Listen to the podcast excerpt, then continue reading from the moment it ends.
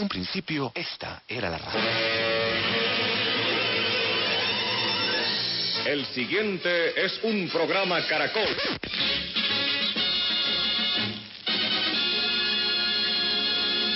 Con ustedes, emisoras Nuevo Mundo.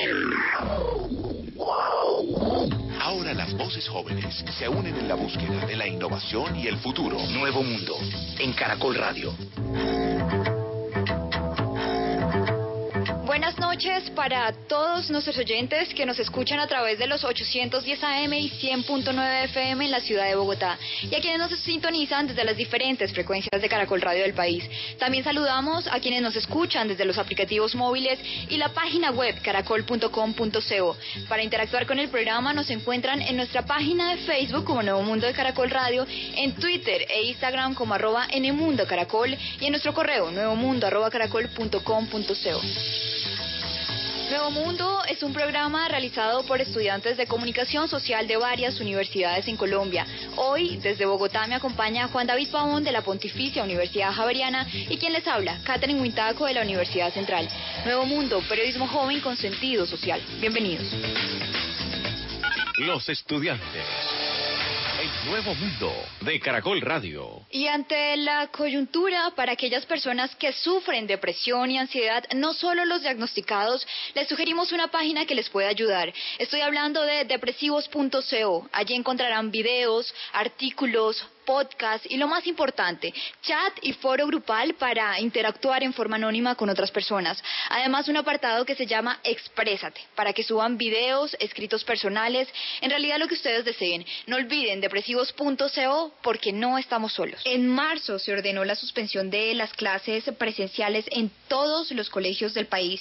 Esto respondiendo a una de las medidas preventivas contra la pandemia de COVID-19, en la cual para la fecha aún estamos inmersos una transformación circunstancial, un vuelco a la rutina de los niños y niñas y el grupo de docentes, una transformación que traía y lograba avances en las instituciones eh, tanto públicas como privadas, con las metodologías a trabajar, pero que del mismo modo despertaba inconformidades en torno a las mismas y el desempeño y desarrollo de los estudiantes.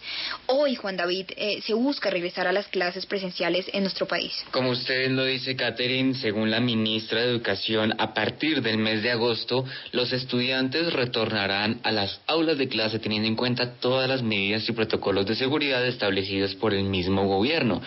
Sin embargo, esto ha generado varios puntos de vista, tanto a favor como en contra. Hay quienes dicen que no están de acuerdo porque es poner en riesgo la vida de los menores de edad, pero hay otros que dicen y afirman que si se, si se continúa con la virtualidad en las clases, se puede estar afectando el proceso formativo y recreacional de los estudiantes.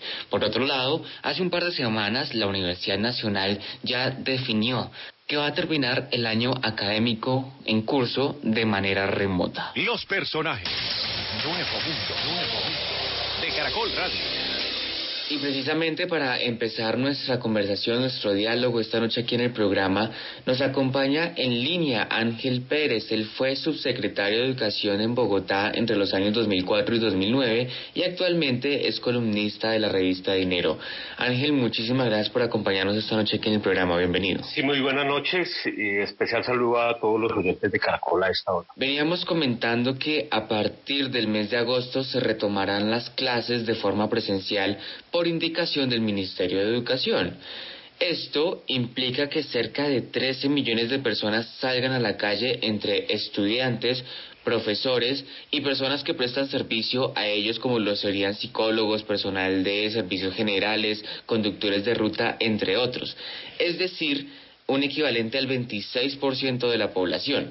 Si bien este 26% está por debajo de la indicación de no superar el 30% de la capacidad de las instituciones, pero sí se estaría excediendo la capacidad de los centros educativos en los cuales hay salones que pueden llegar a tener hasta 40 estudiantes y no cuentan con las instalaciones para eh, ampliar más espacios y tener salones en donde la capacidad máxima sea ese 30% establecido.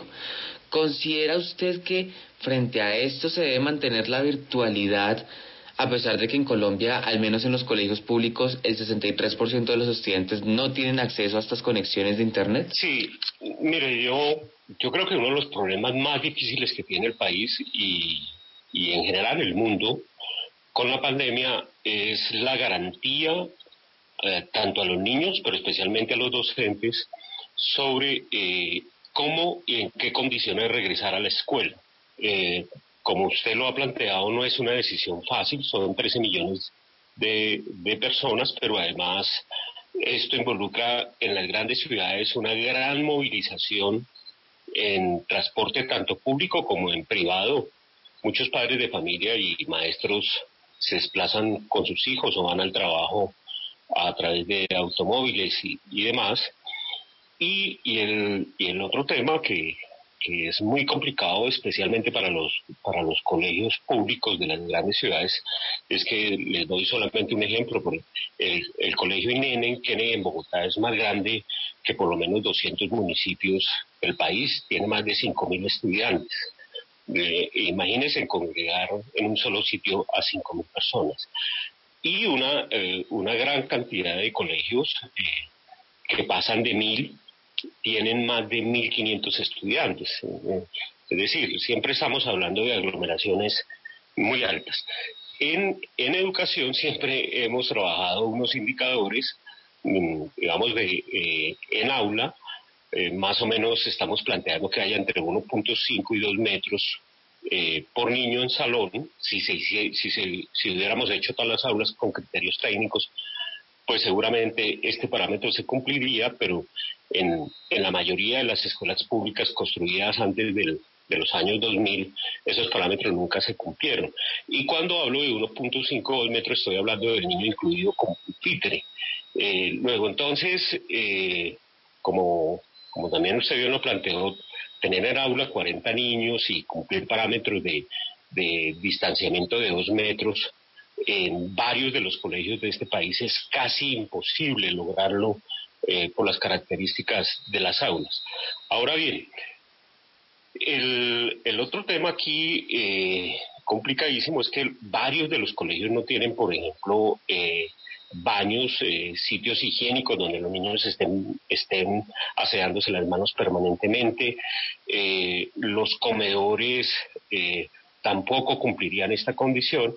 Y entonces esto hace que yo hice una propuesta hace ya más de dos meses al Ministerio de Educación y, en general a las Secretarías de Educación, que un poco copiáramos lo que hizo Alemania y Dinamarca y otros países, que eh, fue crear una comisión eh, eh, en la cual estaban integrados epidemiólogos, médicos, docentes, padres de familia y autoridades del sector educativo para que fueran preparando y miraran las condiciones de cada uno de los colegios para pensar en una reapertura. Es decir, seguramente con gradualidad, seguramente planeado, y eh, adecuándolo a los colegios a algunas características de los, los estudiantes podrían volver, pero insisto, esta tendrá que ser una operación en la cual eh, se debe garantizar tanto eh, las condiciones de los estudiantes como de los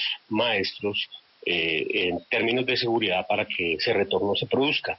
Y lamentablemente en Colombia no se, no se creó esa comisión y entonces el ministerio ha tomado una decisión que, también me parece de alguna manera arbitraria al determinar que a partir del primero de agosto de, eh, eh, pues no es obligatorio, pero estableció que a partir del primero de agosto deberían volver los estudiantes a los colegios. Ángel, para seguir hablando de las garantías eh, justamente que velan por el derecho a la educación, una educación en otras digna para todos los niños y niñas eh, en nuestro país, en Colombia. Y retomando eh, una de las estrategias que, por ejemplo, Julián de Subiría le ha propuesto a, María Victoria Angulo, ministra de Educación, en lo que respecta a la cobertura, asegurar Internet gratuito para los estudiantes de estrato 0, 1, 2 y 3 de bachillerato de los colegios públicos y privados. Eh, Ángel, el Ministerio de Tecnologías de la Información y las Comunicaciones anunció a principios de marzo el acceso a Internet fijo para hogares de estrato 1 y dos de 164 municipios pertenecientes a 24 departamentos del país. Cabe aclarar eh, eh, eh, que las personas que gozarán con estos servicios deben cumplir pues con algunos requisitos, por ejemplo, em, que se realiza la instalación si no han contado con internet fijo por los últimos seis meses, por ejemplo. Sin embargo, Ángel, la brecha digital y las desigualdades sociales no se ausentan en nuestro país. Y le pregunto, ¿usted cree que el gobierno colombiano podrá proyectar eh, una equidad real en lo que respecta a la marginación digital que presenciamos hoy en Colombia? Mire, con claridad para los próximos tres años, este país no va a lograr conectar a todos los niños pobres y además dotarlos de una computadora. Eh, miren, este es uno de los problemas más graves de la de la pandemia, que, que además inclusive para varios de los que trabajamos en educación ha sido una sorpresa, porque eh, claro, hay datos que se dan, pero, pero que cuando uno hace las sumas son terribles. Eh, podemos afirmar que antes de la, de la pandemia, oígase bien, más de cuatro millones de niños y jóvenes colombianos que estaban en colegios públicos no tenían ni internet ni computador. Es decir, a esos niños se les está negando un derecho integral a la educación en la medida que hoy una familia o un ser humano que no tenga conexión a internet y a computadora no tiene acceso a la información básica y mucho menos al conocimiento científico. Eh, eh, oí a la secretaria de Educación, la, profesora Edna Bonilla, eh, manifestar que hace más o menos unos 20 días, 25 días atrás, contrataron la conexión de... Eh, Bogotá tiene el propósito de conectar a 100.000 hogares, ideales computadoras, 100.000 hogares, lo contrataron contigo y en 15 o 20 días habían logrado 300 o 400 conexiones. Estoy hablando de Bogotá, eh, pero mucho más grave en, en los municipios. Eh, un dato de la Universidad Javeriana es, de la Universidad Javeriana es que más del 80% de los municipios colombianos no tendrían posibilidades de acceso de Internet de buena velocidad. y estoy diciendo de buena velocidad, no estoy hablando de banda ancha, porque eh, eh, Europa, los países europeos a comienzos de este siglo se propusieron conectar todas las escuelas, todas las sedes educativas con banda ancha. Le recuerdo que, que en Colombia más del 70% de las sedes educativas tampoco tienen conexiones a Internet. O sea, nosotros aquí estamos hablando de, conectar 4 millones, de los cuales por lo menos un millón setecientos mil son en áreas rurales y en áreas rurales eh, una buena parte de ellas remotas a las cuales tendríamos que llegar vía satelital. Eh, no estoy diciendo que eso sea imposible, pero tampoco lo vamos a lograr en seis meses, un año o dos años, hacer todas esas conexiones, otorgar, porque hay que, hay que aclararlo aquí, esto, esto debe ser parte de los costos del, del, de la educación. Hoy estamos gastando en Colombia 3.5 millones de pesos promedio año por niño en la educación pública. A eso estoy proponiendo que hay que agregarle el costo de la computadora, que eh, si hiciéramos compras racionales y, todas las secretarías de educación pusieran plata y el ministerio pusiera plata, podríamos hacer una gran compra internacional. Seguramente podríamos conseguir computadoras o tablets a unos 500 mil, 600 mil pesos. Más las conexiones a Internet, estoy diciendo que hay que agregarle el costo por niño de cerca de 600 mil o 700 mil pesos.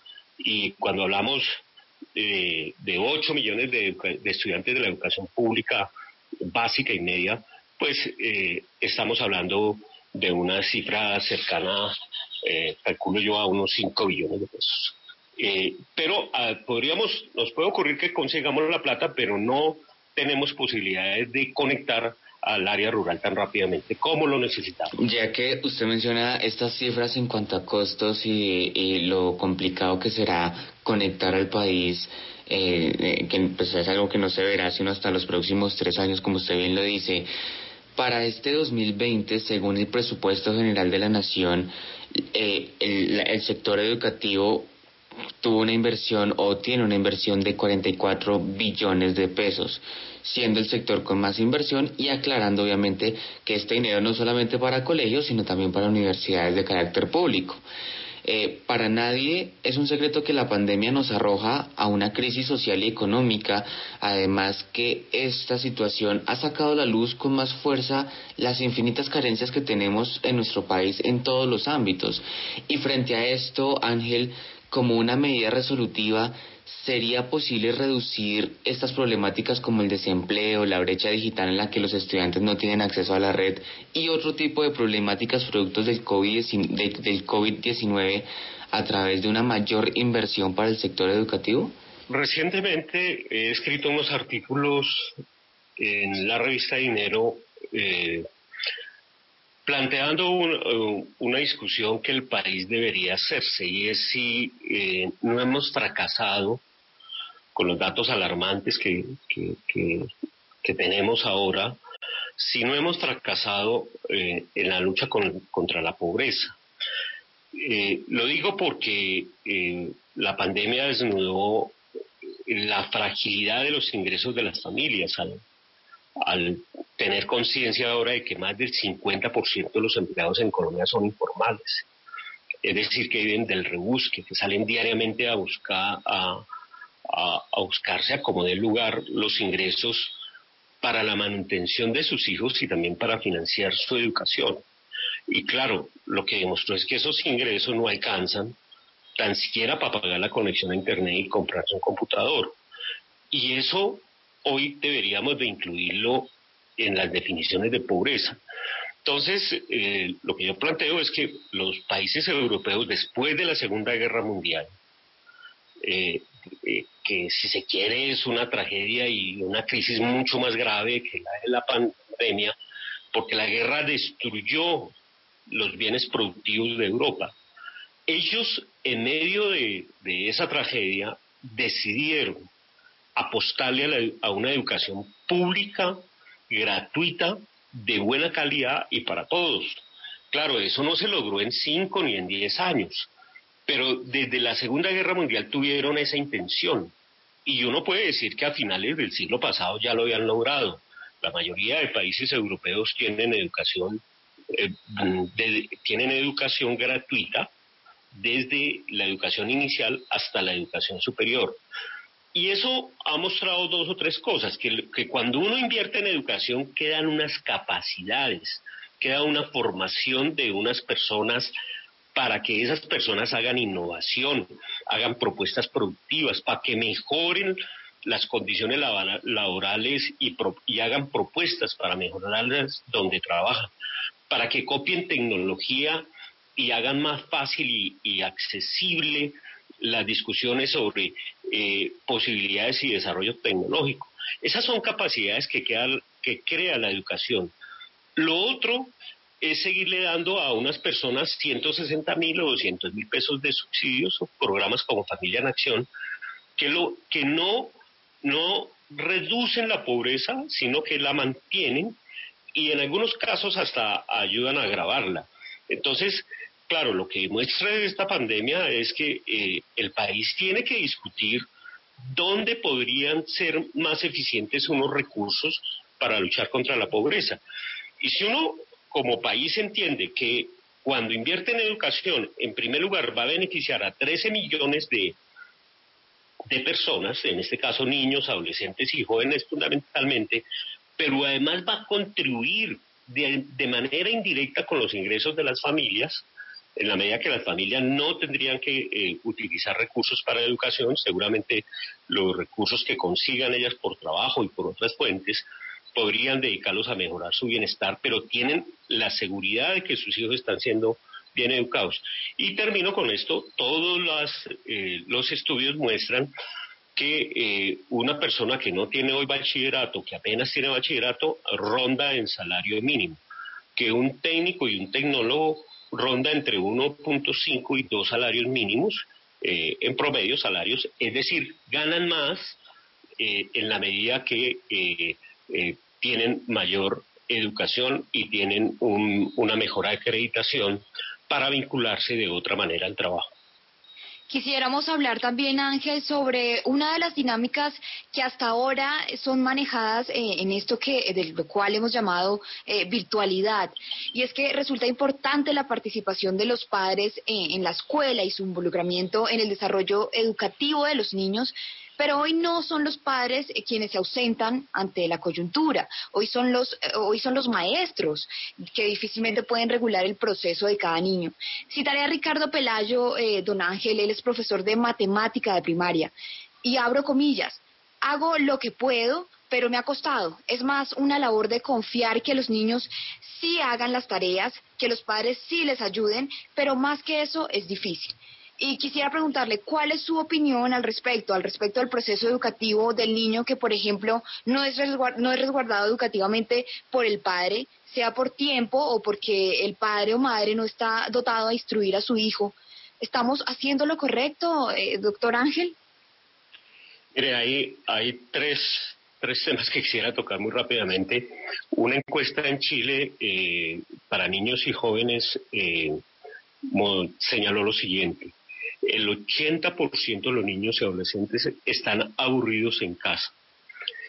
Más del 40, eh, cerca del 47% de los adolescentes perdieron contacto con sus compañeros y cerca del 60% manifestó que no tenía un lugar adecuado donde concentrarse y donde poder estudiar.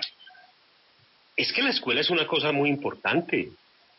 La escuela es un sitio al cual se va de manera planeada a estudiar. La escuela logra que los salones y las áreas de, recreo y de descanso sean unos espacios propios y propicios para la educación. Eso en la mayoría de nuestras casas, especialmente con los niños más pobres, donde primero no hay internet ni hay computador. En segundo lugar, puede haber hacinamiento en las viviendas, pero también en algunos casos hacinamiento virtual. Eh, siempre pongo el ejemplo de una familia que tiene dos hijos, pero que el padre y la madre, o el padre y la madre, o los dos están trabajando por computador hoy. Y solamente hay un computador y la escuela le está siguiendo al muchacho que se, que se conecte. Luego ahí la familia tiene que tomar una decisión, si se conecta al padre que trabaja o conecta al hijo para estudiar. Seguramente tomarán la primera decisión. Segundo, lo que hoy sabemos es que cerca del 60% él lo está haciendo a través del teléfono y a través del WhatsApp y a través de guías. Guías que se le mandan a los padres de familia para que a su vez se las transmita al hijo eh, y que eh, establece una periodicidad de trabajos de tres días o de una semana eh, para que de alguna manera se retornen a través del teléfono. Ángel Pérez, subsecretario de Educación entre los años 2004 y 2009, actual columnista de la revista Dinero. Ángel, mil gracias por acompañarnos esta noche y por dotarnos de su conocimiento. Buenas noches a todos los radioyentes y está clarísimo estamos produciendo una gran inequidad con las familias, pero especialmente con los niños que tienen menores ingresos, que tienen menor riqueza cultural y por lo tanto lo que estamos haciendo es ampliar y reproduciendo brechas eh, muy grandes en la sociedad colombiana que se manifestarán a futuro. Vamos a una pausa de información deportiva aquí en Nuevo Mundo de Caracol Radio. Recuerde, usted puede interactuar con el programa en Facebook, allí nos encuentran como Nuevo Mundo de Caracol Radio, también en Twitter e Instagram como arroba Mundo Caracol y en nuestro correo nuevomundo arroba caracol.com.co. Ya volvemos. Visítenos en Facebook, escribiendo Nuevo Mundo de Caracol Radio. Nuevo Mundo de Caracol Radio. Para que permanezca actualizado sobre nuestros programas.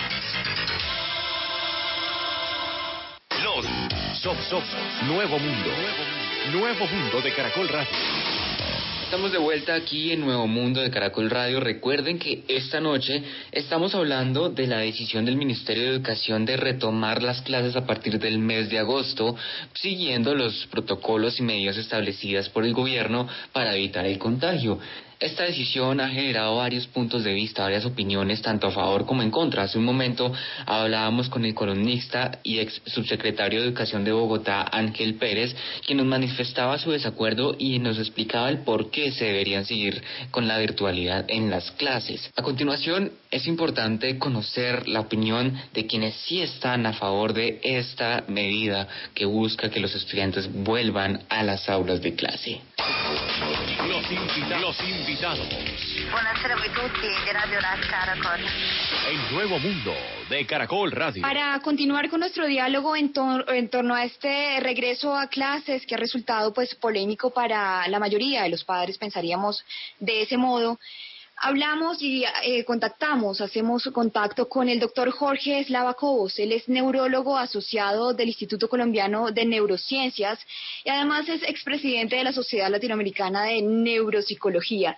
¿Cómo está, doctor Jorge? Buenas noches. Caterín, muy buenas noches. Buenas noches, Juan David. Muchos ah, saludos a su audiencia. Buenas noches a todos. Doctor Jorge, hemos hablado previamente con Ángel Pérez, él es eh, o fue subsecretario de Educación para los años 2004, entre los años 2004 y 2009, y ahora es actual columnista de la revista Dinero.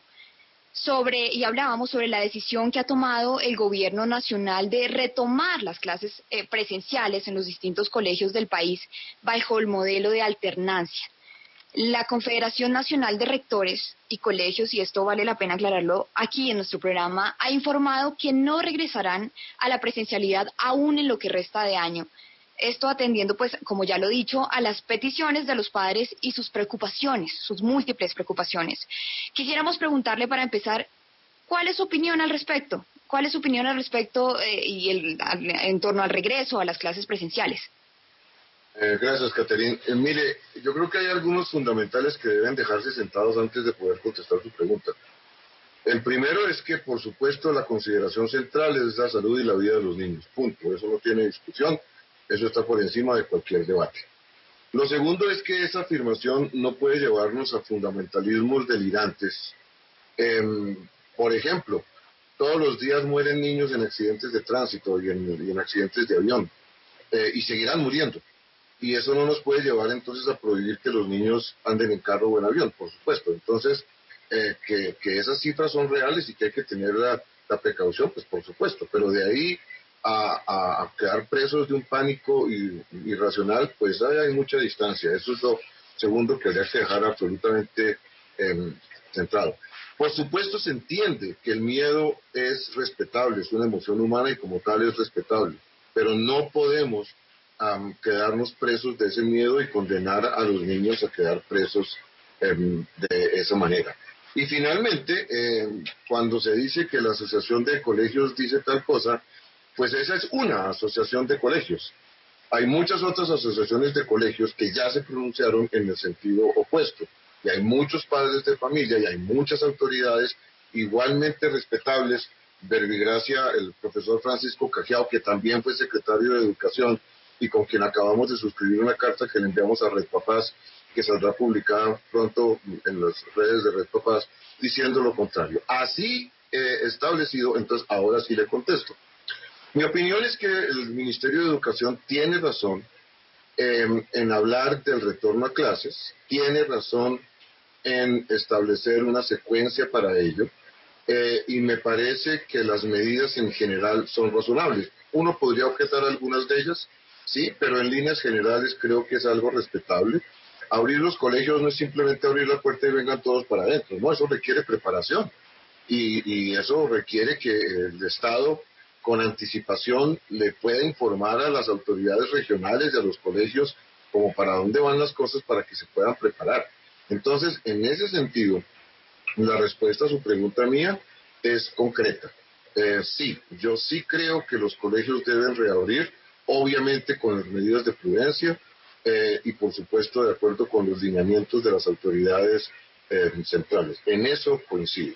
Ahora bien, eso no es una afirmación que pueda manejarse desde lo emocional. Esa es una afirmación que hay que sustentarla en evidencias. Y entonces ahí es donde hay que balancear de lado y lado las evidencias disponibles. ¿Cuáles son los argumentos para mantener el confinamiento? Básicamente dos. evitarle a los niños la enfermedad y la muerte, por un lado, y por el otro lado la consideración de los niños como vectores. ¿Y cuáles son los argumentos a favor de reabrir lo más pronto posible? El terrible impacto que está teniendo el confinamiento y que cada vez va a cobrar cifras más y más graves en términos de salud mental. Acabamos de publicar nuestra encuesta de, salud mental en los niños, el resultado es contundente. 88% de los niños en Colombia, bajo esas condiciones de confinamiento, en la población estudiada, em, tiene eh, evidencias de salud compromiso de salud eh, mental. Lo que esto implica en términos de calidad educativa, como en todas partes está publicado lo que esto implica en términos de enfermedad mental hasta depresiones severas en los niños, etcétera, etcétera, no son argumentos em, despreciables. Entonces, cuando uno balancea una cosa con la otra, la respuesta mía a su pregunta es una sola. Sí, los niños deben regresar a clase y deben hacerlo con las medidas pertinentes, pero tenemos que ser capaces de balancear de manera juiciosa los argumentos de lado y lado sin quedar presos de pánicos irracionales que por desgracia se están construyendo. Y finalmente, esto ya no es ni siquiera una afirmación sobre la base de consideraciones técnicas y científicas. Es una argumentación sobre la base de resultados concretos. La mayoría de países europeos, europeos ya reabrieron las escuelas y ya tenemos la información sobre qué pasó cuando reabrieron las escuelas. Esa información ya está disponible. Y la última de esas ah, um, ah, afirmaciones, la última de esos datos concretos, es la locución del presidente francés el, viernes, el domingo pasado, informando que el 26 de junio reabrirá todo el sistema educativo obligatoriamente y disminuye las medidas de aislamiento entre pupitre y pupitre de, que tenían anteriormente. No lo estoy diciendo, y que quede claro, no lo estoy diciendo para sugerir que aquí se haga de la misma manera y que sea obligatorio y todo lo demás. No, yo no estoy diciendo eso. Lo que estoy señalando es que si un país del tamaño de Francia, tamaño no solamente geográfico y el número de personas, sino en el tamaño cultural, técnico y científico que se le reconoce, en el tamaño que tiene por su respeto a los derechos humanos y a los de los niños, etcétera, etcétera, etcétera. Y sin la presión económica de pérdidas de empleos o del PIB o de cosas por el estilo que no ha lugar en el contexto educativo. Si en ese contexto una nación que reabrió el 11 de mayo y que ya tiene más de un mes de experiencia, sale el presidente a decir esto que está diciendo, pues ¿no será que es que hay algunos datos concretos, puntuales, técnicos y científicos que apuntalan la afirmación de que los colegios sí deben reabrir? Respuesta entonces a su pregunta. Mi opinión es que sí deben reabrir y coincido con las apreciaciones que ha expresado el Ministerio de Educación Nacional. Usted ha mencionado algo muy importante en cuanto a la salud mental de los estudiantes y las cifras que cerca del 88% de los niños ya eh, manifiestan estos síntomas de enfermedades mentales como la depresión o la ansiedad. Y es que cuando se asiste a clases en la infancia, no solo se forjan los primeros conocimientos, sino también los pilares de la personalidad a través de la interactividad en el mundo exterior de los niños con otros niños. Esta interactividad le permite a los mismos niños reconocerse a sí mismo a través de sus compañeritos de clase y de juego. Además, eh, varios expertos recomiendan que los niños no tengan acceso a dispositivos digitales desde cierta edad para evitar alguna afección en este proceso de crecimiento teniendo en cuenta que con esta pandemia de un día para otro todo se virtualizó, ¿qué repercusiones a nivel neuronal o cognitivas puede tener el uso de las tecnologías a temprana edad, ya sea para el aprendizaje, como lo implicó la, pandemia, la cuarentena, perdón, o por entretenimiento? Em, el mundo digital fue sujeto de debate, el mundo digital en el contexto de infancia fue sujeto de debate eh, hasta el primero de marzo. Para efectos prácticos del primero de marzo en adelante, em, la realidad concreta es que el mundo digital en la infancia llegó para quedarse sí o sí. Entonces, más allá de lo que queramos o pensemos o opinemos, eh, el punto de partida yo creo es que el mundo digital eh, llegó para quedarse. Podemos hablar en extenso sobre eso y, en respuesta a su pregunta concreta, pero no, yo no le tengo mucho temor al impacto adverso del mundo digital en el cerebro de los niños. Ese, ese para mí no es el argumento central. Eh, los argumentos van en conexión con el mundo digital por otro lado, pero eh, van más en el sentido de lo que no tiene el mundo digital. Entonces, em, que van por otro lado las consideraciones del mundo digital, sí. De la misma manera que he afirmado que a partir del primero de marzo el mundo digital llegó para quedarse, también el mundo digital desde el primero de marzo mostró las limitaciones que tiene. Entonces, em, no es la panacea maravillosa para todo, no todo se consigue por el mundo digital. El mundo digital no reemplaza al mundo real en la educación.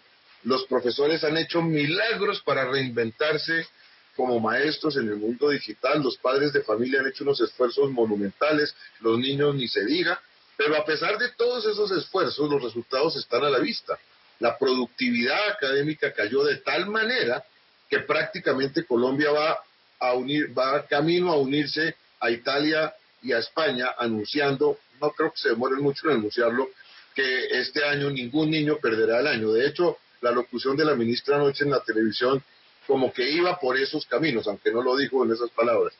Em, eh, esto para decir que la productividad académica eh, se fue al piso de una manera monumental. Entonces, el mundo digital eh, em, no es la panacea, no, no reemplaza al mundo presencial en lo que hace a la educación, si bien sí ofrece una enorme cantidad de herramientas y veremos llegar en el futuro cercano muchas modificaciones en el mundo digital que van a mejorar ese panorama. Eso es cierto.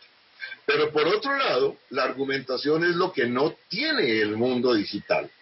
Y en ese sentido, el mundo digital carece de una enorme cantidad de cosas que hacen a las relaciones humanas, a las relaciones de cercanía, Mire, le voy a leer un pedacito chiquito escrito en el tiempo hace unas semanas por Alejandro Rojas Urrego, un, un, psiquiatra maravilloso, en, referencia al, al, tacto.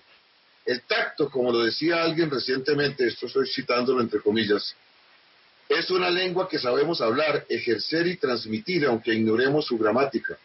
Y existe el riesgo no solo de sufrir de su carencia en tiempos de pandemia, sino de caer y quedarnos luego en un mundo aseptizado y sumido en una visión absolutamente higienista, perdón, ajena a lo humano. Entonces, el mundo digital tiene muchas cosas, pero carece de otras. Y la pretensión de que podemos reemplazar esa presencialidad por el mundo virtual no es cierta. Para acabar de rematar, eh, lo he señalado en otras entrevistas, el cerebro humano no está construido al nacimiento. El cerebro humano se construye todos los días en un proceso de plasticidad neuronal eh, en el cual se construyen diferentes huellas y esto se hace a través de las experiencias cotidianas, experiencias de todo índole, incluyendo las tactiles. ¿sí? Bueno, esas experiencias son las que están perdiéndose los niños en este momento y esa construcción de cerebro es la que se están perdiendo los niños en el confinamiento. y entonces, de lo que el riesgo que estamos corriendo es que vamos a tener una generación que va, va a haber perdido una oportunidad maravillosa. Porque además en neurociencias reconocemos lo que llamamos periodos críticos. Para los niños, el asunto no es postergar, no, es que se pierde. Se pierde y no se recupera. Si a usted se le pasó el periodo crítico para tal o cual cosa, pues se fue y ya, y se quedó sin él. Entonces, en ese contexto, el niño que pierde ese, pues lo perdió. Y no podemos forzar a los niños a las pérdidas a las que los estamos forzando. Ya llevan un semestre perdido en ese sentido, ¿sí? ¿Cuánto más llevarán? Ahora, si usted dice que sacar un niño a la calle o a la escuela para evitar eso le garantiza la muerte, pues la respuesta es obvia, pues no lo saque, ¿sí? Que se pierda lo que sea pero pues usted no lo puede matar. Pero cuando usted balancea eso contra el riesgo real de que el niño enferme y muera, ¿sí? pues el asunto se convierte en otra cara completamente distinta. Y le doy cifras. Al día de hoy, en Colombia, hay 57 mil casos, 57 mil 046, para ser exactos, de COVID. Hay 1.864 personas muertas al día de hoy. Y de esas, niños son 9. Y esa cifra de 9 aún es menor, porque entre 0 y 5, eh, de acuerdo con el Instituto Nacional de Salud, hay 5 niños muertos, pero 4 tenían comorbilidades graves. De tal manera que de verdad, verdad, achacable al COVID, uno, entre 0 y 5 años. Entre 5 y 10 años, dos niños. Y entre 10 y 20, otros dos. Eso suma 9. Entonces, la tasa de letalidad para los niños es de 0,003%, comparada con una tasa de letalidad para los adultos generales de 3,2%. Entonces, vuelvo y le repito, si sacar un niño a la calle o a la escuela para evitarle estas tragedias neuronales de las que estamos hablando implica matarlo, pues la respuesta es obvia, no, no lo saque. Pero cuando usted balancea eso contra la realidad concreta y cuando usted compara eso con las cifras ya disponibles en los países que ya lo hicieron, ¿sí? Em, y ahí está, pues por supuesto Francia, pero también España, pero también Italia, pero también Suiza, pero también Holanda, pero también Australia, etcétera, etcétera, etcétera.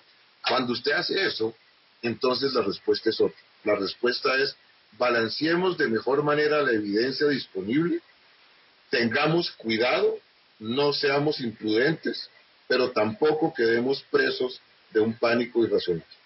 Hemos hablado entonces de las garantías que se cumplirían o no al regresar a la presencialidad en los colegios, doctor Jorge. Hablemos de las garantías que pueden o más bien que deberían tener los docentes al regresar a las clases y ante una pandemia. Porque podríamos presenciar, doctor Jorge, que el docente termine convirtiéndose en el padre alarmado porque entendemos, por supuesto, que en él recaen nuevas responsabilidades. A ver, por un lado, el, ministerio publicó una serie de, medidas tendientes a eso. Em, y, ya tenemos un documento em, sobre el cual trabajar. Me remito a ese documento, están publicadas en extenso. Sin embargo, también a ese documento habría que em, esperar a ver cómo evolucionan las cosas. Hoy, en medio de que estoy, estamos en el ascenso al pico, creo que es prematuro Em, ponernos a hablar de eso. Pero yo creería que cuando ya las cifras se vayan decantando, esas exigencias que se han hecho y ese como estado de pánico generalizado en donde el, docente va a llegar a la escuela como llegando a la batalla de Waterloo en la, o, o, Una cosa así como terrible, yo creo que no ha lugar. Ayer, ayer precisamente, se publicó el informe de Sick Kids de la recomendación para la ciudad de Toronto. Em, de, las medidas a las que usted hace referencia. Y en esa publicación, entre otras muchas, se, se le baja el vapor a muchas de esas imaginarios que andan rondando por ahí, em, de pánico em, para los padres y para los maestros, ¿sí? Eh, cosas como mm, las distancias, cosas como los lavados de manos, cosas como las mascarillas, cosas como el contacto físico, cosas como los momentos em, de, comidas, cosas como todas esas, se les baja enormemente la presión. Ya mencioné hace un momentico que el presidente francés el domingo en la locución bajó de cuatro a un metro la distancia entre uno y uno en los salones de clase. Em, en, en, esta recomendación de Toronto no se habla ni siquiera de una medida específica en términos de centímetros o metros. Se habla de ser lo más distanciados posibles. Se habla de tener em, la mayor cantidad de actividades al aire libre que sean posibles. Em, se habla de que en, contextos en donde lavado de manos em, sea imposible por las aglomeraciones y todo lo demás, se puede reemplazar por los geles con alcohol y todo lo demás. Jorge Eslavacos, neurólogo asociado al Instituto Colombiano de Neurociencias y expresidente de la Sociedad Latinoamericana de Neuropsicología, muchísimas gracias por acompañarnos esta noche aquí en el programa. Juan David y Caterina, muchas gracias a ustedes. Tengan una muy buena, una muy buena noche y un enorme saludo a su audiencia. Que estén muy bien. Gracias. Una de las conclusiones para este programa la dejaría a manos del doctor Jorge Slava, a quien tuvimos como invitado esta noche y quien además es neurólogo. Y abro comillas. El aprendizaje no es una cosa, al aprendizaje concurren muchos elementos. Hay elementos lingüísticos, elementos emocionales, de habilidad motriz, de percepción visoespacial, una gran cantidad de elementos. Cierro comillas y termino por concluir, Juan David. Hay elementos que pueden garantizarse a través de la virtualidad y, el trabajo en casa y otros que difícilmente serán alcanzados con estas metodologías y bajo estos medios. Comparto esa opinión en cuanto a que por lo menos en las universidades los componentes prácticos es prácticamente imposible llevarlos a cabo desde la comodidad de nuestros hogares a través de una pantalla. Pero quiero retomar las palabras de nuestro invitado Ángel quien manifestó y resaltó la importancia de que se siga invirtiendo en educación, ya que si se invierte en educación habrá más infraestructura, más posibilidad de educar a los menores de edad y esto podría resolver de cierta manera las problemáticas que el COVID-19 nos ha dejado como el desempleo, la crisis económica y demás situaciones productos de esta pandemia. Como lo mencioné en el principio del programa, para aquellas personas que sufren de depresión y ansiedad, no solo los diagnosticados, les sugerimos una página que les puede ayudar. Estoy hablando de depresivos.co. Allí encontrarán videos, artículos, podcasts y lo más importante, un chat y un foro grupal para interactuar en forma anónima con otras personas. Además, eh, allí hay un apartado que se llama Exprésate. Ustedes allí podrán subir videos, escritos personales, lo que deseen. No olviden depresivos.co porque no estamos solos. A todos nuestros oyentes, a nuestros invitados. Hasta aquí el programa de esta noche. Recuerden que somos estudiantes de comunicación social de varias universidades en Colombia. Hoy desde Bogotá me acompañó Juan David Pavón de la Pontificia Universidad Javeriana y quien les habla, Catherine Huintaco de la Universidad Central. En la dirección, Norberto Vallejo. Esto es Nuevo Mundo, periodismo joven con sentido social. Hasta el próximo domingo. Buenas noches.